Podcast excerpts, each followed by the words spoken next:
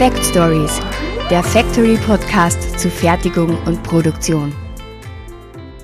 Ein herzliches Hallo und willkommen zur allerersten Ausgabe unseres Factory Podcasts. Ich bin Cornelia Größ, Chefredakteurin vom Factory. Und ich freue mich, dass wir neben dem gedruckten Heft und unseren Online-Beiträgen auf factorynet.at nun endlich auch zu hören sind. Dennis Rattmann wird hier die relevantesten Informationen aus der produzierenden Industrie liefern. Er ist Vertriebsingenieur und ehemaliger Prozessentwickler und bringt daher Erfahrung aus der Welt der mechanischen Fertigung mit. In der ersten Folge beschäftigt er sich mit der Beschichtung von technischen Oberflächen, also mit den Herausforderungen, die etwa beim Tauchen oder Besprühen entstehen können. Und einige Tipps und Tricks sind natürlich auch dabei, zum Beispiel für das Beschichten schwer zugänglicher Ecken. Ich gebe also weiter an Dennis. Viel Vergnügen beim Zuhören. Ja, herzlich willkommen nochmal zu dieser Folge hier im Maschinenraum mit der Beschichtung von technischen Oberflächen. Es ist ein wichtiges Thema und vor allen Dingen ist es auch ein äh, ja, doch recht umfangreiches Thema tatsächlich. Und im Grunde ist es ja auch einer der letzten Prozessschritte von unserem Bauteil, wenn wir den Bauteil produzieren. Und der Prozessschritt hat es dann tatsächlich auch in sich. Und der Prozessschritt, also dieser letzte Prozessschritt, meistens der letzte, gehört zur Fertigungstechnik eben einfach dazu. Und ich werde mich hier ähm, jetzt hauptsächlich in elektrisch leitende und elektrisch nicht leitende Oberflächen irgendwo beschränken.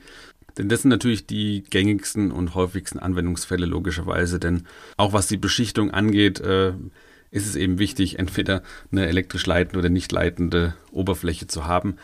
Sind ja auch eigentlich äh, die beiden einzigen Sachen. Entweder es ist eine Fläche leitend oder es ist eben nicht elektrisch leitend. Das heißt, so können wir es eigentlich auch ganz gut eingrenzen. Ja, fangen wir mit den elektrisch leitenden Oberflächen mal an.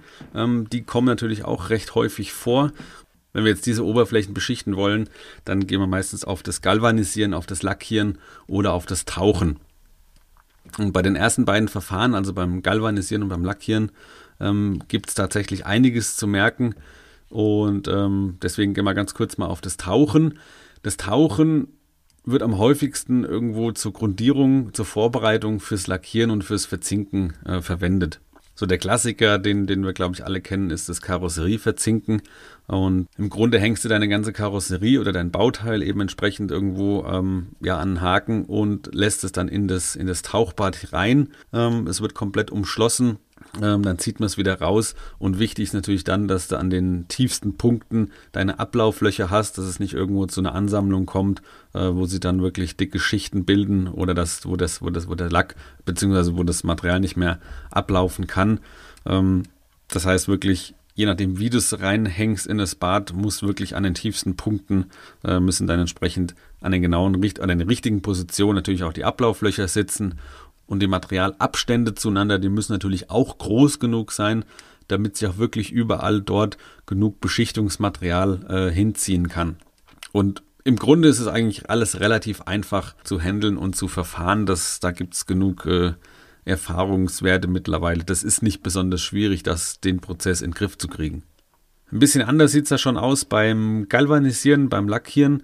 Ähm, wenn wir jetzt mit Pulver oder mit Nasslack arbeiten, dann müssen wir schon mal die verschiedenen Ladungen beachten. Das heißt, äh, die Werkstücke selbst, die sind immer negativ, also minus geladen. Ähm, sonst würde das ganze Verfahren hinterher gar nicht funktionieren, denn äh, wir müssen, weil die positiven Lackier oder die positiven Partikel, die sollen natürlich dann über die elektrische Ladung äh, sich mit meinem Material verbinden und eben auch haften bleiben. Also an meiner Werkstückoberfläche habe ich dann irgendwo überall die, die negative Spannung, die positiv geladenen äh, Teilchen, Partikel vernetzen sich dann komplett und flächendeckend über das komplette Bauteil und brennen sich dann entsprechend ein. Oder man spricht hier vom, vom Einbrennen. Wenn ich jetzt natürlich ähm, den elektrischen Strom irgendwo abschalte oder ich habe ähm, vielleicht sogar einen kurzen Spannungsabfall ähm, oder, oder jemand legt einen Schalter um, dann habe ich natürlich das Problem, das Pulver wird einfach irgendwo runterfallen, äh, sich irgendwo in der Ecke sammeln. Oder der Nasslack, der ja auch dann positiv ist, der wirbelt irgendwo durch die Gegend ähm, und schlägt sich dann vielleicht undefiniert auf meine Oberfläche nieder und das siehst du natürlich in jeder Lackfläche sofort. Äh, das wird unschön. Ähm, Gerade lackierte Oberflächen sind natürlich sehr, sehr oft oder im Prinzip immer ähm, oder fast immer eine, eine, eine optische Fläche, eine, eine Sichtoberfläche und da gibt es kaum einen Kunden, der sich nicht drüber beschwert, wenn, wenn ich irgendwo eine schlecht lackierte Oberfläche habe oder eine, eine, eine unschön aussehende Oberfläche. Ganz abgesehen davon, wenn der Lack dann auch noch einen Korrosionsschutz äh, bilden soll, ist es natürlich noch schlimmer, wenn ich irgendwo nicht lackierte Ecken oder, oder Kanten habe, wo einfach das blanke Material durchschaut und äh, ich, ich kriege dann ruckzuck irgendwelche Roststellen. Ähm, das führt natürlich unweigerlich und sofort zu einer Reklamation, das ist klar. So, dann kommen wir auch schon in die Ästhetik rein oder in das, in das Optische. Ähm, da gibt's dann auch noch den einen oder anderen äh, ja, Fall, dass jetzt, wenn ich zum Beispiel zwei unterschiedlich große Metallteile habe, in der gleichen Lackieranlage, die mit dem gleichen Lackmaterial lackiert oder gepulvert werden, ähm, und nach dem Lackieren sind die unterschiedlich hell. Das kann passieren. Das liegt ähm, am sogenannten Nachdunkeln von dem Werkstück was dann vom Materialvolumen größer ist als das andere Teil. Und das liegt einfach daran, dass die aufgenommene Wärmemenge beim Abkühlprozess nachdunkelt ähm, oder negativ nachdunkelt. Und um das zu vermeiden, muss man das einfach vorher mal testen, äh, wenn es wirklich wichtig ist. Und wenn das dann wirklich dann auffällt, wenn das irgendwo steht, wo es, wo es sehr viele Leute betrachten oder ähm, ja, wo es einfach wirklich drauf ankommt, sollte man vorher mal gucken, ist dieses Nachdunkeln ähm, von einem größeren Werkstück ähm, wichtig oder kommt dieser Fall überhaupt vor, dann äh, probiert es mal aus und guckt mal, ob das dann wirklich sichtbar ist überhaupt, ob man das mit dem Auge erkennen kann oder ob man das einfach äh, vernachlässigen kann. Jetzt haben wir beim Beschichten von elektrisch leitenden Oberflächen oder von elektrisch leitenden Bauteilen noch ein anderes Phänomen. Und zwar geht es darum, dass wir unterschiedliche Ladungsdichten also Ladungsverteilung über das ähm, Werkstück haben. Das ist einfach eine physikalische Gesetzmäßigkeit, die wollen wir hier gar nicht näher erklären, sondern das ist einfach gegeben, dass zum Beispiel du hast ein Blech auf eine, eine, eine glatte Fläche, da hast du eine Ladungsdichte in der Mitte, die ist geringer als zum Beispiel am Rand beziehungsweise in den Werkstückkanten, wenn du irgendwas umgekantet hast, dann hast du auch da eine ähm, höhere Ladungsdichte als in der Mitte. So, was hat das jetzt zur Folge? Das Problem ist jetzt, dass ich natürlich da das meiste Lackpulver ansammeln will, äh, weil natürlich da mehr Ladung ist und der, der Lack, der strömt dann natürlich mehr ähm, an die Ränder, an die Kanten und äh, da habe ich natürlich dann eine dickere Schicht, zwangsläufig, als in der Mitte von meinem Blech. Oder andersrum, du hast jetzt ein Blech beispielsweise und hast in der Mitte von dem Blech irgendwo ein Loch, eine Bohrung drin oder mehrere.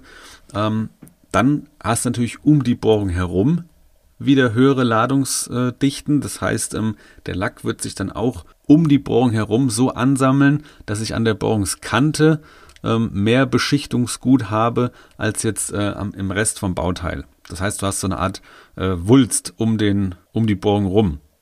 Und das hat einfach den Hintergrund der unterschiedlichen Ladungsdichten.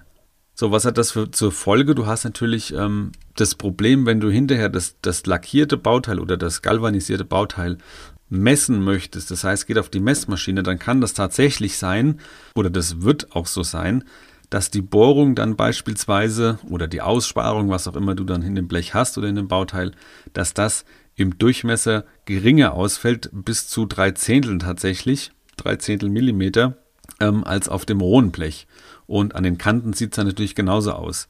Das heißt, da muss dann der Messtechniker wirklich das Know-how haben, ähm, was denn im Beschichtungsprozess passiert und was das für Auswirkungen darauf hat, was hinterher das Maß angeht.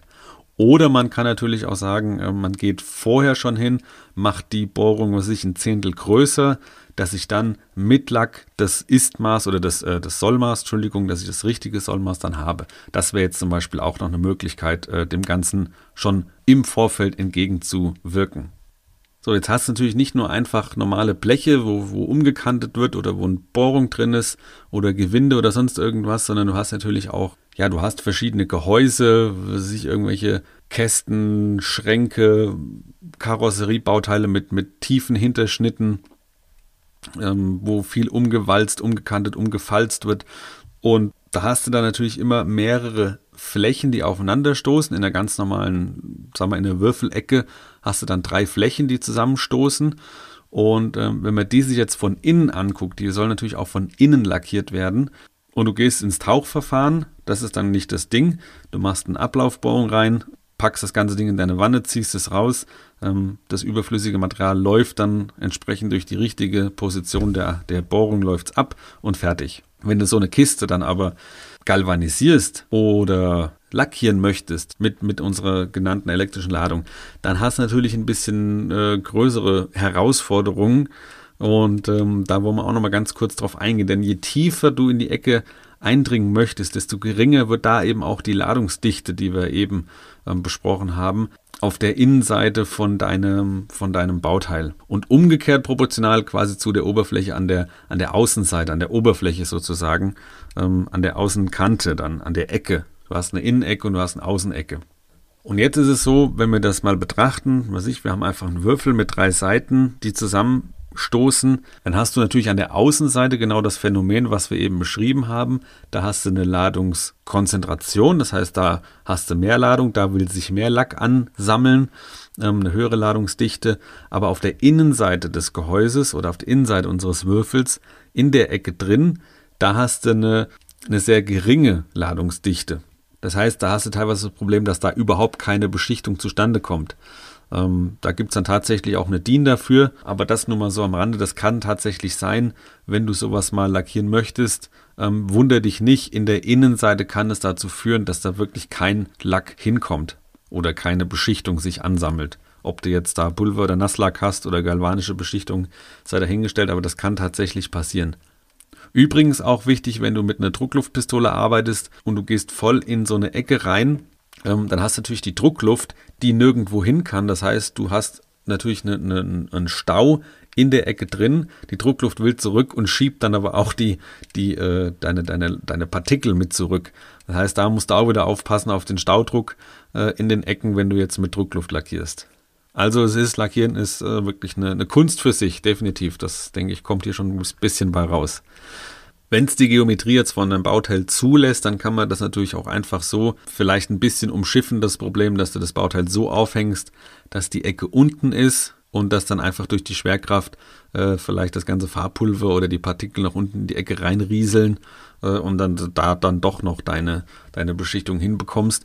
Ähm, da gibt's dann verschiedene Möglichkeiten, dass du das vielleicht sogar über so einen Weg relativ elegant vielleicht tatsächlich lösen kannst. So, du siehst also das Beschichten von elektrisch leitenden Oberflächen. Man macht das schon seit, seit vielen, vielen Jahrzehnten. Ähm, aber es ist nach wie vor eine Technologie, die wirklich sehr, sehr viel Know-how bedarf und vor allen Dingen auch die ganzen ja, Effekte, die auftreten können, die muss man kennen. Das ist das Wichtigste, glaube ich. Und äh, wenn man die kennt, dann kann man sie dann irgendwann auch so lenken und äh, beherrschen, dass man das perfekte oder das annähernd perfekte Lackierergebnis ähm, bekommt.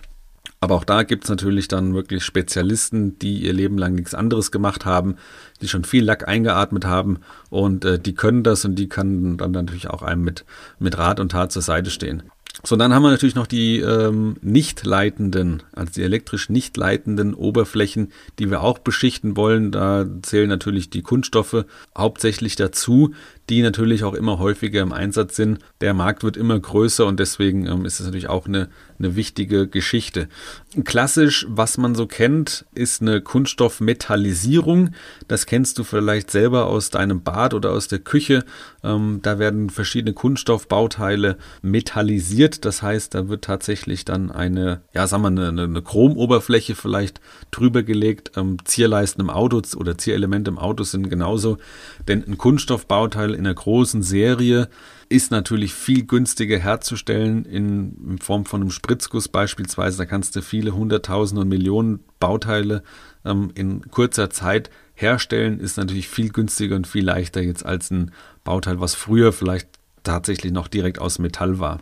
Und das ist gerade, wie gesagt, in, bei Armaturen ähm, von, von, von Bädern und so weiter, da siehst du das recht häufig, wenn vielleicht sogar schon mal was abgeplatzt ist ähm, von dieser metallisierten Oberfläche, dann kommt unten das, das ähm, Kunststoffbauteil zum Vorschein. Das sieht dann so ein bisschen gelblich-grünlich aus. Das ist dieser klassische PA-Kunststoff mit, mit äh, 30% Glasfaser drin. Das ist so, das sind so die klassischen Bauteile, die da einfach ähm, verbaut sind. Das hält lange, das vergammelt nicht. Es sieht natürlich blöd aus, wenn dann diese Metallisierung abplatzt. Aber wie gesagt, es gibt eben auch diese Veredelung von Kunststoffbauteilen, also nicht leitenden Oberflächen. Das jetzt nochmal so als Beispiel. Und wie man das macht, da gibt es natürlich auch eine ganze Vielzahl von Verfahren. Dieses Dünnschichtverfahren nennt man das. Ähm, das kann das CVD oder PVD beschichten sein. Also das ist diese chemische Gasphasenabscheidung oder die physikalische Gasphasenabscheidung, wo dann durch Reaktionsgase sich diese Oberfläche auf der oder diese, diese Schicht auf der Oberfläche bildet. Man kann thermisch spritzen und man kann tatsächlich auch Kunststoff galvanisieren. Ähm, jetzt denkst du, ja, Galvanisierung ist doch eigentlich äh, nur für elektrisch leitende Bauteile, das ist richtig. Man kann aber das Kunststoffbauteil vorbehandeln, man kann es elektrisch leitfähig machen und kann dann tatsächlich das Ganze auch galvanisieren. Also da gibt es verschiedene Schweinereien, wie man auch äh, Kunststoffe tatsächlich schön beschichten kann. Unabhängig von der ähm, Leitfähigkeit, wo man dann leitfähige und nicht leitfähige Oberflächen beschichten kann, ist zum Beispiel das Flammspritzen, wo, ähm, wo man, was ich, Metalle oder Keramiken mit speziellen Flammpistolen ähm, behandelt. Das heißt, äh, da wird ein Material in Form von einem Draht oder von einem Pulver zugeführt, wird geschmolzen vor der Pistole oder in der Pistole, ne, eigentlich davor, und wird dann, das wird dann das flüssige Material, wird dann ähm, auf das Bauteil aufgespritzt. Das das Ziel von der ganzen Geschichte ist dann wirklich, ich habe eine sehr hohe Verschleißfestigkeit, aber ich habe auch eine hohe ähm, Beständigkeit gegen Hitze, gegen chemische Einflüsse und so weiter. Natürlich kann ich jetzt kein flüssiges Metall auf ein Kunststoffbauteil auftragen. Ähm, das soll, denke ich, auch klar sein. Ähm, das wird dann natürlich äh, nicht funktionieren. Oder nur bedingt. Also da lasse ich mich auch gerne eines Besseren belehren. Wenn ich Hochtemperatur-Kunststoffe habe, kann ich die vielleicht auch mit einer mit flüssigem Metall irgendwo beschichten. Das äh, möchte ich jetzt hier vielleicht gar nicht ausschließen. Was es da mittlerweile in der Werkstofftechnik alles für Möglichkeiten gibt.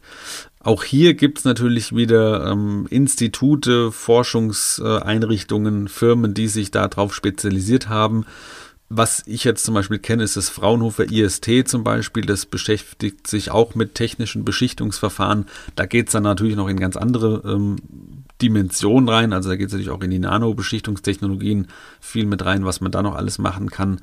Ist natürlich sehr, sehr weitläufig, sehr weit gefasst. Wir wollten jetzt hier einfach nur noch mal die die sehr gängigen und sehr häufigen Anwendungsfälle kurz besprechen. Und ich hoffe, dass du vielleicht ein bisschen was mitnehmen konntest. Vielleicht war ein bisschen was Neues dabei. Und ähm, das soll's gewesen sein für heute mit dieser Zusatzfolge für die technischen Oberflächen, für die Beschichtungen.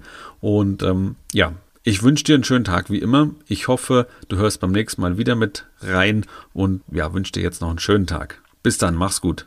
Das war sie, die erste Folge von Fact Stories. Wenn sie euch gefallen hat oder ihr Anregungen habt, freue ich mich über eine Mail an cornelia.greuß at factorynet.at.